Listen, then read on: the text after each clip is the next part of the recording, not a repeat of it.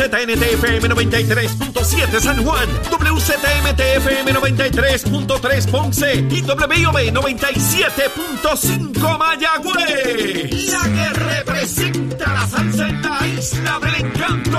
De aquí para el mundo. A través de la aplicación La Música Z93. Tu, tu emisora nacional de la salsa.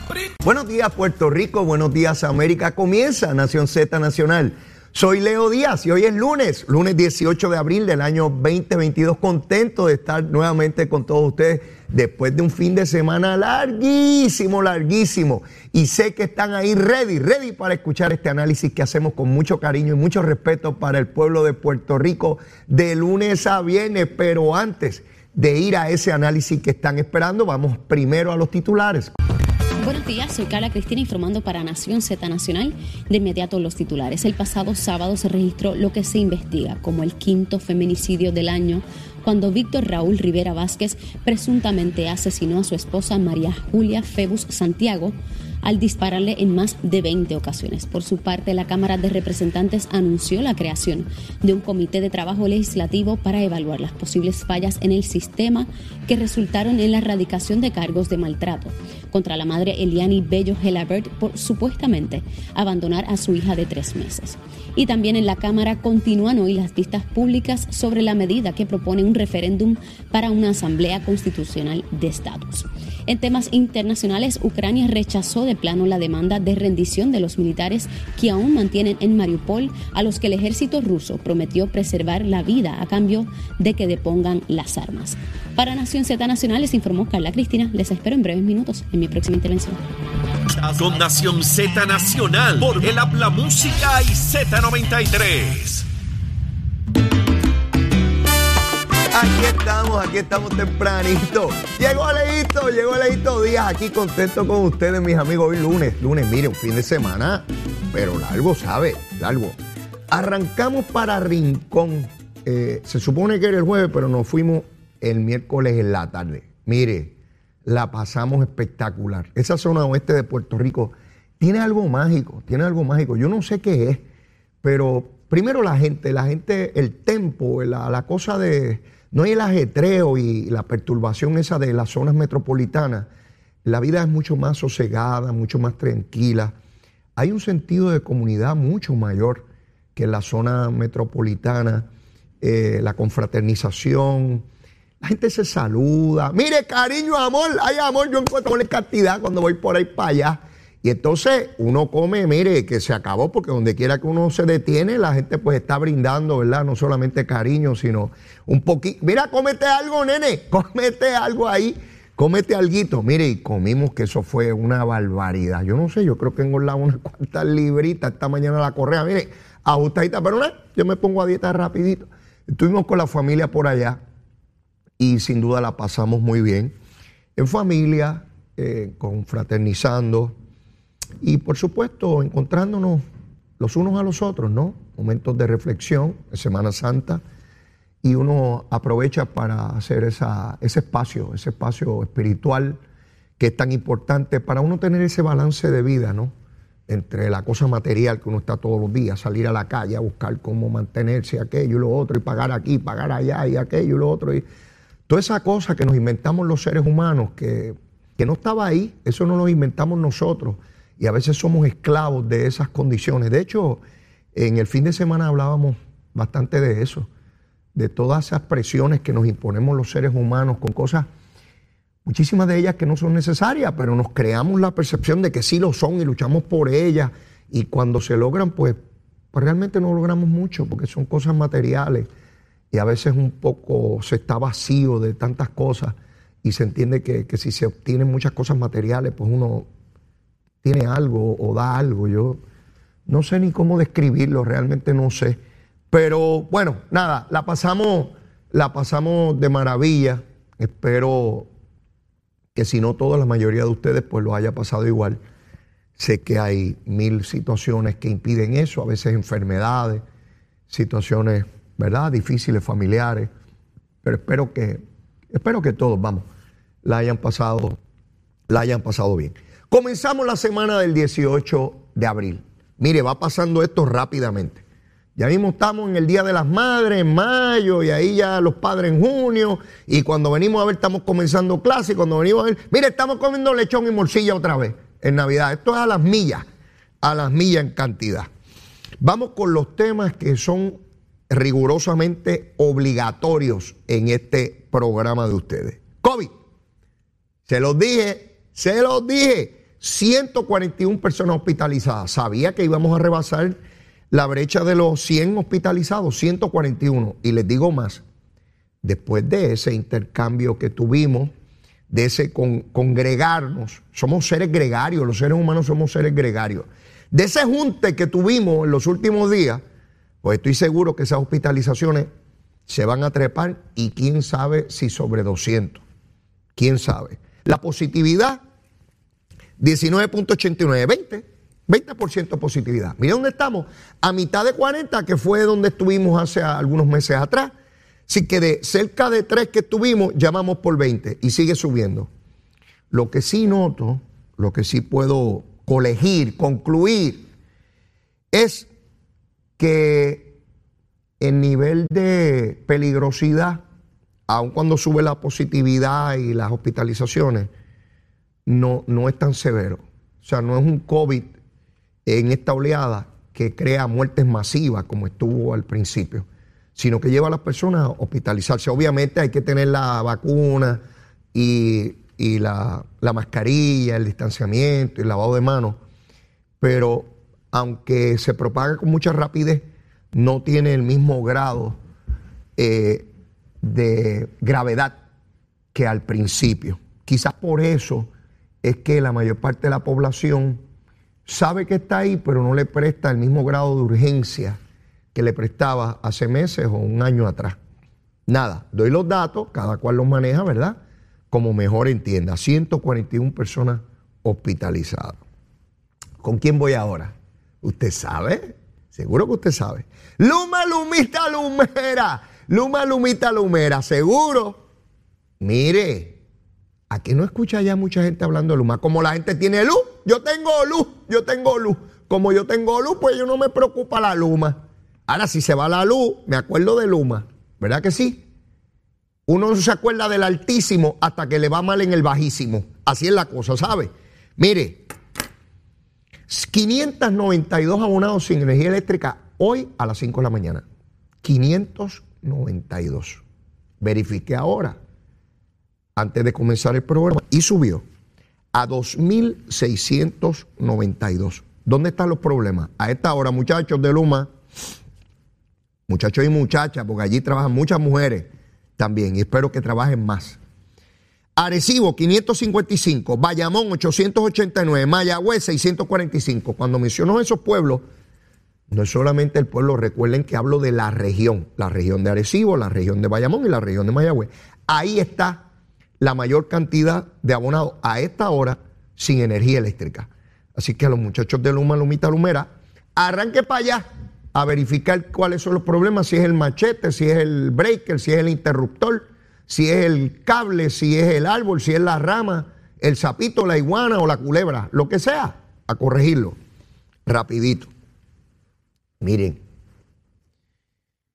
yo no soy brujo ni tengo una cartas, ni, ni creo en nada de eso, ¿sabes? Yo no creo en nada. Respeto al que crean esas cosas, ¿verdad? Pero yo no creo en nada de eso. Que si el brujo, que si el caracol, que si, qué sé yo, las cosas que sean. Ustedes recuerdan cuando se nos fue eh, la energía eléctrica a la inmensa mayoría de los abonados hace dos fines de semana atrás. Lo recuerdan, ¿verdad? A las 8 de la noche, ¡boom! Nos quedamos sin energía. Y era en Costa Sur. Y resulta que en el patio de interruptores, pues hay un breaker, se rompió y creó un sistema y el, eh, para protegerse las plantas apagaron y todo ese cuento que escuchamos. Y la culpa es de FEMA, porque eso es patio interruptores y eso le toca a ellos, y hay unos chavos y no han hecho nada y qué sé yo qué. Y, y recuerdo que cuando Luma hizo sus declaraciones dijo que FEMA no estaba aprobando los proyectos que se le sometían. Y FEMA dijo, este viernes pasado, no el anterior, FEMA dijo que no tenía ningún proyecto sometido por Luma. Eso dijo FEMA. Y comenzaron los titulares de prensa escrita, de radio, de televisión, en los celulares. Tiki, tiki, tiki. Tiki, tiki, tiki. Emergencia. FEMA dice que Luma no le ha sometido ni un proyecto. Y rápido empezaron los políticos de todos los partidos, de todos los partidos, no fallaron. PNP populares, independentistas, dignidosos, victoriosos, independientes, marcianos y monitos de Santurce. Todos, toditos gritando. Ave María, mira, Luma no hace el trabajo y qué sé yo qué rayo. Y yo les he dicho a ustedes que yo investigo y el que investiga averigua y el que averigua es un averiguado. Y como yo soy averiguado, fui a averiguar. Sí, porque aquí todos los medios tienen unidades de investigación. Todos investigan, pero investigan lo que les da la gana y al que quieren hacerle daño, ese es el que investigan. A los demás no investigan. Búsquenlo. Todo el mundo tiene su gusanguita. Si me da chavito, yo no lo investigo. Si me representa chavito, yo no lo investigo. Si ese es el mío, ese es el que me da chavito. Cállate la boquita. Vamos a investigar el otro, el otro, el que no me da chavito. Sí, mi hermano. Esto está lleno de gusanga. Aquí, ¿sabe? Los chavitos gobiernan la humanidad. No ahora, todo el tiempo. Si usted tiene chavo, es de buena familia. Y si no tiene chavo, es de la familia fastidia. Así es esto. usted no ha escuchado eso? Que es de buena familia. Seguro que tiene chavito. Busque. Sí, así son las cositas. Pues mire, yo me di a la tarea de averiguar. Y en esa averiguación descubrí que habían proyectos de Luma y de energía eléctrica, de los dos, de la Autoridad de Energía Eléctrica, que son las plantas, y de Luma, que es el sistema de distribución, los dos tenían proyectos en FEMA. Y FEMA estaba arrastrando los pies. Y FEMA se atrevió a decir que no tenía proyectos allí ante su consideración. Ese embuste, esa mentira, esa falsedad se estuvo diciendo aquí por más de una semana y los medios lo repetían y lo repetían y lo repetían y lo repetían hasta que la verdad afloró. No siempre aflora, no siempre aflora. Eso de que la verdad siempre surgía. No, no, no, mire, a través de la historia de la humanidad hay verdades que nunca surgieron y se cometieron graves injusticias. Así es que eso de que la, la verdad siempre prevalecerá, eso no es cierto. A veces sí y a veces no, como todo en este mundo. Pues resulta que hoy, hoy el periódico El Nuevo Día tiene un artículo donde dice que de los proyectos que han sometido hay más de una decena de proyectos de Luma sometidos ante FEMA y la Autoridad de Energía Eléctrica, otros tantos. Hay más de 20 proyectos entre Luma y la Autoridad de Energía Eléctrica sometidos a FEMA y FEMA no los acaba de aprobar. Y yo me preguntaba, ¿Y por qué no van a hablar con FEMA? ¿Será que hablan inglés? Y yo no entiendo esos paros porque hablan inglés. Vamos, vamos a entrevistar a los de aquí, a los de español, a los de FEMA. Digo, aunque Buencito no entiende todavía la cosa. Este, y, y, a, y a la Autoridad de Energía Eléctrica, a Josué Colón. Vamos a entrevistar a eso. Como esos son español, pues lo entrevistamos, qué chévere. Hablan como nosotros, seguro, bacalao y alcapurria. Pero no iban al donde FEMA. Y seguía averiguando, les he dicho que soy un averiguado. ¿Y qué me encontré después de aquel viernes fatídico? Que el que dirige FEMA en Puerto Rico es un boricua o español. Se llama José Vaquero, pero anda sin caballo. Anda embocado por ahí, desacatado. Anda desacatado. Y a este pájaro de José Vaquero, que era director de Puerto Bajo Sila Calderón, es popular, es buena gente, muchacho popular. Buen popular, para tierra y libertad. Oiga, nadie va y lo entrevista. Yo no he visto a Vaquero en televisión. Yo no lo he escuchado en la radio. No aparece. Este es un pájaro que dirige FEMA y nadie sabe quién es. Nadie sabe dónde vive. Nadie lo entrevista. Es una figura etérea. Es una figura que, está ahí. Es como el viento, que usted lo siente pero no lo ve. Sí, a vaquero, usted lo siente pero no lo ve. No lo puede tocar, no es tangible. Sí, sí, sí. No, no. La materia, en la materia. ¿Ve? Pues este señor debería darle la cara al pueblo de Puerto Rico, ¿verdad que le pedimos la cara a Wayne? A Wayncito, el de Luma, ¿verdad que queremos que haga conferencia de prensa y que dé cara, que diga, pues se gana unos millones? ¿Verdad que queremos que Josué Colón de cara? Ah, que se pare ahí y diga que pa. ¿Y por qué al FEMA no le pedimos lo mismo? ¿Estará vaquero en un ejercicio político para hacer quedar mal al gobierno de Puerto Rico? Vaquerito, ¿te hace falta un caballito, vaquerito?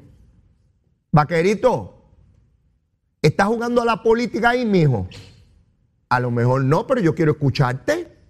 Yo quiero que hagas una conferencia de prensa y con lujo de detalles, no hablarme generalidades, papá. Con lujo de detalles tú me digas cuáles son los proyectos que tienes a tu consideración, por qué la dilación en la aprobación le hace falta eh, información, ha requerido la información, porque yo quiero saber con data confiable si el embustero eres tú, vaquero si es Wayne el de Luma o si es la Autoridad de Energía Eléctrica. Yo quiero saber quién es el embustero, quién engaña a quién o si están jugando con el pueblo de Puerto Rico.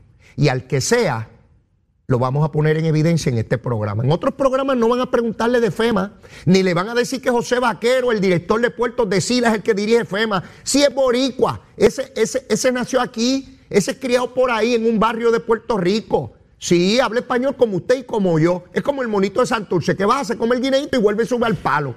Sí, pero nadie lo entrevista. Si este señor no tiene celular ni teléfono, no hay manera de comunicarse con él ni con una paloma mensajera. Nada más y nada menos que el que dirige FEMA en Puerto Rico, el que tiene ante sí la posibilidad de acelerar en todo lo que corresponda la reconstrucción, no de energía eléctrica, de Puerto Rico. No son solamente los proyectos de energía eléctrica los que pasan por la mano del vaquero este. Es del pueblo de Puerto Rico. Y a todos les tenemos que exigir el, mayor grado de diligencia, de prontitud, de celeridad, de rapidez para atender el problema de Puerto Rico en cuanto a su reconstrucción. Los chavos están ahí. Los chavitos, mira los chavitos, qué buenos son los chavitos. Yo quiero chavitos también. Todo el mundo quiere chavitos. Y más chavitos. No importa si tengo, quiero más. Todo el mundo quiere chavito. Y compré mi casita de 80 mil y quiero una de 150. Y ahora quiero una de 300 mil. Y ahora quiero una de medio millón. Y después una de 2 millones. Y ahora una casa. Y ahora quiero dos casas. Y después quiero una de playa. Y después quiero un helicóptero y un submarino. Seguro. Todo el mundo quiere más y más y más y más. Mire, así somos los seres humanos. Así somos. Y usted me dirá, no, yo no soy así. Mm. Mire, no me venga con gusanga. No me venga con gusanga. Sí, sí, tiene un carrito Estartalado, como decía el gobernador, si lo tiene estartalado, quiere uno menos estartalado, hasta que quiere uno nuevo. Seguro, todo el mundo quiere lo mejor. ¿Hay algo malo en eso? No. Yo no estoy diciendo que eso es malo. El ambicionar, el crecer, el procurar, que sea conforme a la ley, con el ejercicio y con esfuerzo y sacrificio, con inventiva y creatividad, no hay ningún problema con eso. Hay gente que aquí hace eso, que quieren tener ellos como nogales no quiere que la gente tenga casas de playa, pero ella puede tener apartamentos allá en Palmas del Mar, ¿verdad? En Humacao. Ah, ella sí puede tener, los demás que no tengan, ¿verdad? Porque construyen y afectan la tortuguita. Pero ella sí. Mire, José Vaquero tiene que explicarle a este pueblo lo que ocurre. Ya no porque lo dijo Leito Díaz en su programa Nación Z Nacional. Eso es Leito ahí defendiendo. Leito que defiende a Luma. No, hoy sale en el periódico. Hoy, después de más de una semana, lo que yo les dije a ustedes hace dos viernes, ya lo está confirmando la prensa. Porque yo no vengo aquí a cogerlos de tontejo a ustedes. ¿Ve? A base de la información y procurar información. Porque, ¿cómo que FEMA no tiene ningún proyecto de Luma? Pues tiene más de 12 proyectos allí. Y de la Autoridad de y, han aprobado solo dos. Busque la información hoy en el periódico. Pero cuando yo lo dije, hubo gente que me escribió y me dijo, ay, tú defendiendo a Luma. Sí, porque qué fácil es repetir lo que todo el mundo dice. ¿Ustedes se han dado cuenta que estamos en una sociedad donde la gente lee algo y empieza a repetirlo sin verificar? Es que por ahí dicen, por ahí donde, en la cocina, en la marquesina, por ahí donde, en la charca, en el puente, en el barrio de allá abajo. No es que a mí me dijeron, ¿quién te lo dijo? Fulano, pero ¿y dónde lo sacó? Ah, yo no sé. Él dijo eso. Lo dijeron en la barbería. Lo dijeron en la escuela, en el trabajo dijeron, están diciendo. ¿Cómo que están diciendo? Pues están diciendo un disparate. Pues hay que verificar las cosas. Y esto es que el humo es malo, el humo es malo, y repite que el humo es malo. Bueno, hay gente pidiendo a la Luma que le resuelvan problemas en sus comunidades que llevan 20 años. Y Luma, que lleva, ¿cuánto es? Mire, Luma cumple un año, ahora es primero de junio. No lleva un año. Pero es importante que verifiquen ¿Qué es lo que hace José Vaquero en FEMA? Y yo le suplico, vamos, le suplico a los medios de comunicación que vayan y entrevisten a este señor y le pregunten qué rayo ha hecho con los proyectos. Mire, habla español, ¿sabe? Habla español, vaya allí, pregunta vaquerito, anda sin caballo, mijito. Mire, yo después de la pausa vengo, tengo temas aquí como loco.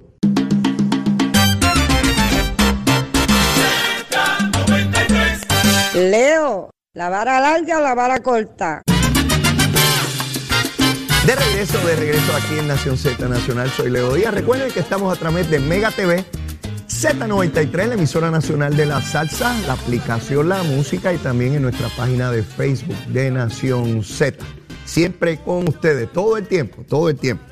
Bueno, la semana pasada el ex gobernador Ricardo Rosselló publicó una columna de opinión en el periódico Orlando Sentinel en esa columna el ex gobernador hace un planteamiento medular con relación a la urgencia de que se atienda el caso de Puerto Rico. En la misma desglosa lo que es el apoyo del pueblo puertorriqueño a la igualdad, cuál es la responsabilidad de la actual administración de los Estados Unidos, particularmente de Biden, en términos de impulsar legislación que finalmente llegue a, a desembocar en una solución al problema colonial de Puerto Rico, particularmente la búsqueda de la, de la estadidad. Es importante este tipo de columna y este tipo de reclamo público porque es lo que hemos estado señalando desde el día uno. En la medida en que este reclamo trasciende los elementos estrictamente políticos partidistas y se va a la opinión pública de los Estados Unidos, ese electorado va a someter presión sobre eh, sus legisladores en todos los estados. Eh, y eso llevará a que haya un mayor grado de conciencia sobre la situación colonial de, Puerto Rico. Así que eh, les invito a que lean la columna del ex gobernador Ricardo Rosselló en el, Orlando Sentinel, donde es muy puntual, muy claro, muy específico de a dónde estamos, el punto en que nos encontramos y qué es lo que se tiene que dar, particularmente la legislación que está ante la consideración de la Cámara de Representantes Federal, para que de esa forma se apruebe legislación que encamine la solución final eh, del caso de Puerto Rico. Esto unido a lo que ha sido un esfuerzo y una iniciativa del ex gobernador en términos de la delegación extendida. Todos ustedes saben la gran cantidad de personas que a lo largo y ancho de los 50 estados se han estado reclutando y de manera voluntaria se han unido a este esfuerzo de, de crear presión y opinión pública en cada uno de los estados y así afectar el proceso político y que desemboque finalmente legislación que viabilice esa, esa ruptura con el sistema colonial eh, en Puerto Rico. Así que enhorabuena, esa columna se une a tantos otros esfuerzos del ex gobernador como delegado congresional para así crear conciencia allá y acá sobre la urgencia de atender este asunto, sobre el cual ya el pueblo votó mayoritariamente, con mayoría absoluta, donde no se esperaba que en un tiempo tan temprano en este proceso ya se tuviese esa cantidad de votos en favor de la igualdad y donde es evidente que esas mayorías siguen creciendo abrumadoramente en la medida en que se crea conciencia sobre este eh, particular. Quiero ir sobre el caso de Guayama. Ustedes saben que el, alcalde o, o exalcalde Eduardo Cintrón se declaró culpable de corrupción, alcalde del Partido Popular, y se abre un proceso ahora para escoger a su sustituto. Interesantemente, oigan, lo discutí el miércoles en nuestro último programa y lo repito hoy a que no han escuchado ni han visto ningún titular, ningún programa reclamar de que se debe abrir a todo el electorado el, escoger el sustituto del alcalde, ¿verdad que no?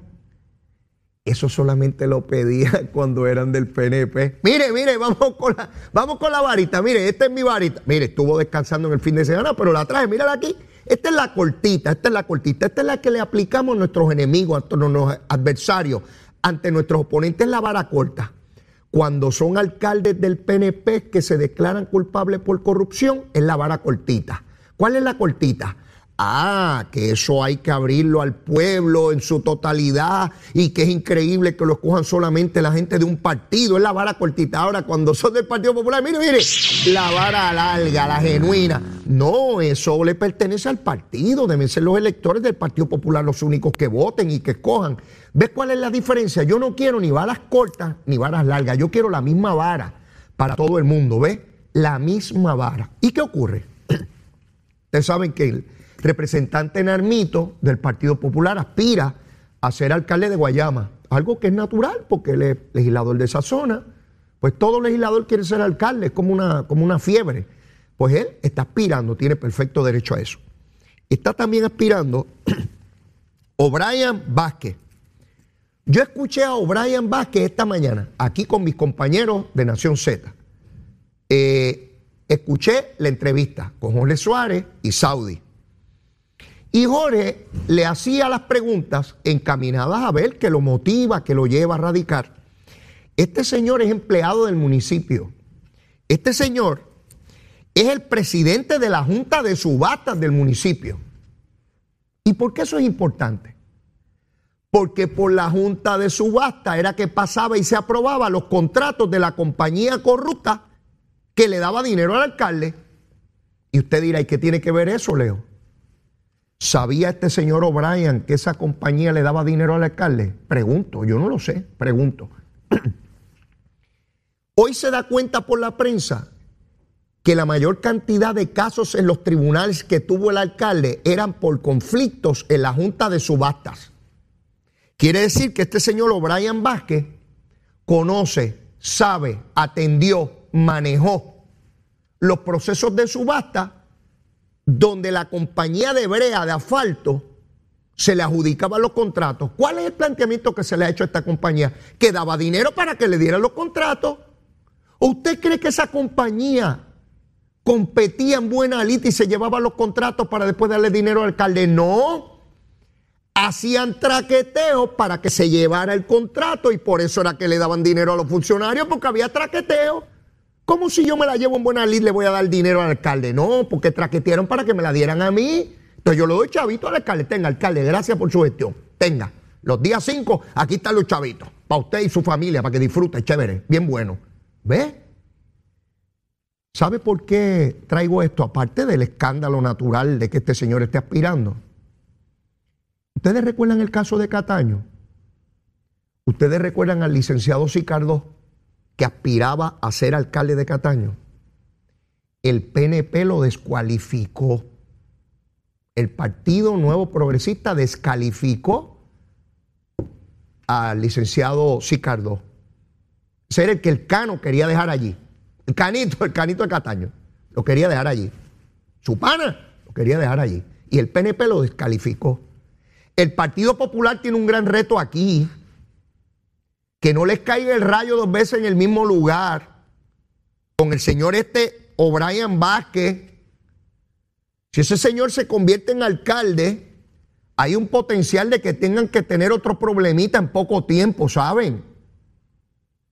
Mire, les estoy dando un consejito a la Junta o al comité que evalúa a los candidatos del Partido Popular. Miren, mis queridos amigos, esto no tiene que ver con partido el PNP tomó acción inmediata, no lo dejó correr. Ustedes tienen el mismo reto ahí. Así Nalmito es el único candidato, pues es el único y lo certifica y se acabó. Y Nalmito hará su trabajo y en su día el pueblo evaluará si Nalmito se debe quedar ahí o no. Yo no lo sé. Pero este, este O'Brien Vázquez, es inaudito que la persona que dirigía el comité de subasta del cual la compañía que se llevaba eso le daba dinero al alcalde, ese se va a convertir en alcalde ahora, díganme ustedes. Está duro, ¿verdad? Ese anzuelo está duro. Consejo a los que evalúan esa candidatura en el Partido Popular. Y yo recuerdo yo recuerdo los de opinión pública decían, ah, no dejan correr al licenciado Sicardó, la democracia, locos porque dejaran correr a Sicardó para después si Sicardó llamaba a decir, ahí está el que dejó el cano, sigue la corrupción. Sí, porque así es esto. Es como con Elizabeth Torres. Primero había que sacarla porque no estaba haciendo el trabajo y lo que hacía era cobrando. Ahora que fue el Departamento de Justicia a sacarla, no, no la pueden sacar porque la democracia, sí, porque quiere que siga fastidiando al PNP. Seguro, este discurso va para allá y para acá. Yo estoy, mire, yo estoy cansado aquí de escribirle la hipocresía. Estoy cansado de escribirle la hipocresía aquí. Y si Nalmito es el único candidato, pues será Nalmito y se acabó. Digo, aparentemente hay una mujer corriendo, no sé cómo se llama, no estoy seguro ni siquiera, se ha señalado eso, pero todavía no hay certeza de que haya radicado, por lo menos que yo conozca. Y si la hay, pues fantástico, habrá competencia. Pero por lo menos con el O'Brien Vázquez, mire mi hermano, ahí hay una bandera roja bien grande, bien grande, cuidadito que no les caiga el rayo dos veces en el mismo lugar. Mire, hoy comienzan las vistas en Salinas. En Salinas. Recuerdan que toda la cosa del crimen ambiental de Salinas rellenaron allí un mangle y aquello hay casas, piscinas, campers y toda la cosa y que eso había sido a la administración PNP, que ni qué. Pues mire, desde el 2015 estaba la alcaldesa dando eh, endosos para energía eléctrica a campers allí. Hasta un asesor de María de Lourdes, independentista, pertenece a una agrupación que labora allí y no habían dicho nada. No habían, estaba todo el mundo calladito, desobando como las tortuguitas. Y de momento el gran problema. Y Machalgo era el malo. Y Machalgo desde que llegó envió cartas a justicia y a recursos naturales, porque no podía llegar allí con un arma de fuego a sacar la gente. Y dijeron que había que sacarlo a todos y que el gobierno no hacía nada. Tan pronto llegó Tatito allí con sus legisladores, ahora dice que hay que tener cuidado, que hay que evaluar, porque hay gente que tiene título, otros que no, que las cosas no se hacen a lo loco. Citaron al Ejecutivo allí, a los funcionarios de acueducto, energía eléctrica, recursos naturales, y cuando estaban listos para deponer, le dieron que se suspendía todo. Hicieron una vista ocular el miércoles que siguió y dijeron que hoy comenzaba la vista pública. Pues ¿saben qué? Está por comenzar, si no es que ha comenzado ya, esa vista pública. ¿Qué va a suceder allí? Vamos a ver. Vamos a ver cómo la alcaldesa explica que ella estaba, pero que no estaba. Que todo eso sucedía, ella le recogía la basura y le arreglaba las calles, pero ella no sabía que eso estaba pasando allí. ¿Ves? Que tenía llegados de ella del municipio allí en esa zona, pero ella tampoco lo sabía. ¿Ves? Así que vamos a ver de qué se trata este asunto ¿Y cuál es el nivel de politiquería? Porque esta mañana verifiqué y no vi mucha atención de la opinión pública sobre la vista. Debo suponer que llegarán las cámaras de televisión allí, ¿verdad? Pero no vi el mismo salpa afuera, la misma gritería de hace dos semanas. Acuérdense que en Puerto Rico formamos griterías que duran una semana, semana y media. ¿Se acuerdan de, de la piscina allá en Rincón? Ya nadie menciona eso. ¿Recuerdan cuando habían unos grupos por ahí diciendo que nos estaban robando las playas? Pues yo fui a Rincón y vi las mismas playas que veo. Eh, mire, estuve cuatro días en Rincón y yo vi las mismas playas que he visto siempre. Y entraba y salía cuando me daba la gana. Como las he visto en todo Puerto Rico. Después era que nos estaban robando las casas, que hay unos pillos por ahí, unos bandidos y unos americanos que nos están robando las casas. Y a propósito de eso, a las nueve de la mañana voy a tener con nosotros al licenciado Roberto Correger, que nos va a explicar este asunto de ley 22, que ahora es la ley 60, ¿verdad? Lo importante no es cuál es el número de la ley. Un número es un número, y hoy es uno y mañana puede ser otro. Que implica para Puerto Rico. Porque aquí hay unos sectores que siguen criminalizando la actividad eh, eh, económica en Puerto Rico, que detestan a los comerciantes, a los empresarios, a los que crean riqueza, a los que emplean personas y si no es porque son puertorriqueños ricos y son unos bandidos, es que son americanos y tienen la lengua rubia, los ojos rubios, el pelo rubio y hablan inglés y esos pájaros hay que sacarlos de aquí. ¿Sí? Y queremos que haya actividad económica, que haya turismo, pero no los queremos aquí. ¿Ustedes recuerdan cuando hace un año atrás criticaban a personas afroamericanas que venían a Puerto Rico por los traje baños que usaban? ¿Se acuerdan o ya se olvidaron? ¿Se acuerdan hace un año cuando estaban los programas de radio y televisión gritando porque venían unas personas a Puerto Rico en unos trajes de baño muy, muy peligrosos y se montaban en unas patinetas y qué sé yo ni qué. Pues mira, eran turistas que venían a Puerto Rico, eran afroamericanos, eran negros. A eso los criticaban mucho. Ahora ven unos blancos y no los critican igual. Sí, mire, aquí, aquí ocurren muchas cosas que tenemos que ir con calma viendo cuál es la crítica y cuál es el señalamiento. Y aquí hay unos sectores que han llegado a Puerto Rico por unos beneficios contributivos que tenemos que evaluar porque todo se puede evaluar y todo se puede mejorar, seguro que sí. ¿Cuál ha sido el impacto de eso? ¿Cuál es el beneficio para el pueblo de Puerto Rico? ¿En qué medida nos mejoramos como sociedad?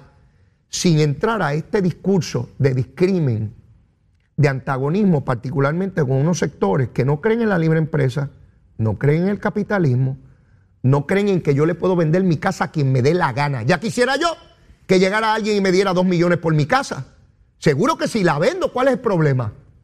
Y me compro otra o hago lo que quiera con el dinero. Pero hay sectores aquí tratando de criminalizar este asunto. Y eran las playas, la gentrificación. Nos están sacando y de las comunidades. Yo no he visto a nadie que haya sacado las comunidades, pero dale con el discurso. Sí, de los que saben mucho, porque aquí hay unos que saben mucho, que vienen con la agenda ideológica, pero no vienen de frente, vienen de sosquineado, de lado, como dicen en el barrio mío. Vienen de medio lado a tratar de cogernos de, tontejo. Mire, el mes pasado, marzo. Estoy seguro que no le han hablado de esto todavía a ustedes. 47.200 empleos nuevos en marzo. Oiga bien, 47.200 empleos. El desempleo está en 6.5, el más bajo en años. ¿A qué no le hablan de eso? Le hablan de cuando se va la luz y que Puerto Rico está en desastre. De eso le hablan, ¿verdad? Y le crean titulares para que usted tenga miedo y salga desastroso por ahí. Se mude por Orlando a comer lechón allá en la, en la lechonera de Pito. Sí, lechones americanos, son rubios, son lechones que se comen allá. Saben distinto al lechón de aquí. Pues mire, ese es el nivel de desempleo que hay en Puerto Rico. ¿Esto es bueno o malo? ¿Es bueno que haya más empleo? ¿Es bueno que los empleos estén mejor remunerados? Por supuesto que sí. Por supuesto. ¿Que queremos que haya más? Claro, también queremos que haya más. Mucho empleo para el pueblo de Puerto Rico. Y sé que ya mismo tengo que ir a una pausa, pero recuerdo que también les hablé del caso de la jovencita, 22 años, que abandonó a su hija en horas de la madrugada en la casa de los papás de su, del padre de la criatura. Hombre que le dobla la edad, que está casado y que ella vivía en una propiedad donde la desahuciaron. Se erradicaron cargos. Entendí que era una grave injusticia, lo dije en este programa, que había, no estaba tratando de soslayar la responsabilidad seria que ella tiene de haber abandonado a su hija. Lo que pasa es que había más responsables porque el primero que abandonó la criaturita no fue la muchacha. Fue el padre que permitió el desahucio y que quedaran en la calle las dos, la madre y la hija. El primero que mandó a la calle a la nena no fue la madre, ella fue la segunda. El primero fue el padre. Y en el fin de semana recibí, creo que fue, no sé si fue el Viernes Santo, sé que relacionó una cosa con la otra, porque me vino a la mente el perdón, el sacrificio y el perdón donde el Departamento de Justicia evaluaba la posibilidad de retirar los cargos y mirar esto desde un punto de vista civil. Me alegré mucho, porque esa muchachita puede ser mi hija. Y ciertamente hizo algo que jamás debió haber hecho y hay una responsabilidad inmensa en ello. La cual cargará no solamente con, una cárcel, la carga en su conciencia por el resto de su vida, porque hoy es más inmadura, pero algún día no lo será. Y será una carga inmensa en ver a su hija y saber que ella la abandonó. Pero ese hombre tiene una gran responsabilidad en una sociedad machista, con legisladores, con legislación hecha por hombres, para siempre mantener a la mujer sometida. Esos tiempos tienen que terminar. Los tiempos donde la mujer está por debajo del hombre, siempre supeditada, siempre maltratada, siempre subestimada. Esos tiempos tienen que acabar y yo voy a seguir en este programa hasta el final de los tiempos insistiendo en eso, en ese cambio de mentalidad, en esa manera en que nos alambraron para mirar a la mujer en nuestra sociedad. Tiene que cambiar y el Departamento de Justicia, por lo menos en este caso, comienza a darse cuenta que se cometía una grave injusticia y se hacía peor lo que ya había ocurrido. Tengo que ir a una pausa, pero luego de la misma vengo con el licenciado Roberto Correger. Vamos a hablar de la ley 22, vamos a hablar de la ley 60, vamos a hablar de los incentivos. Vamos a ver si es tan malo que lleguen esos americanos a Puerto Rico. Llévatela, chero.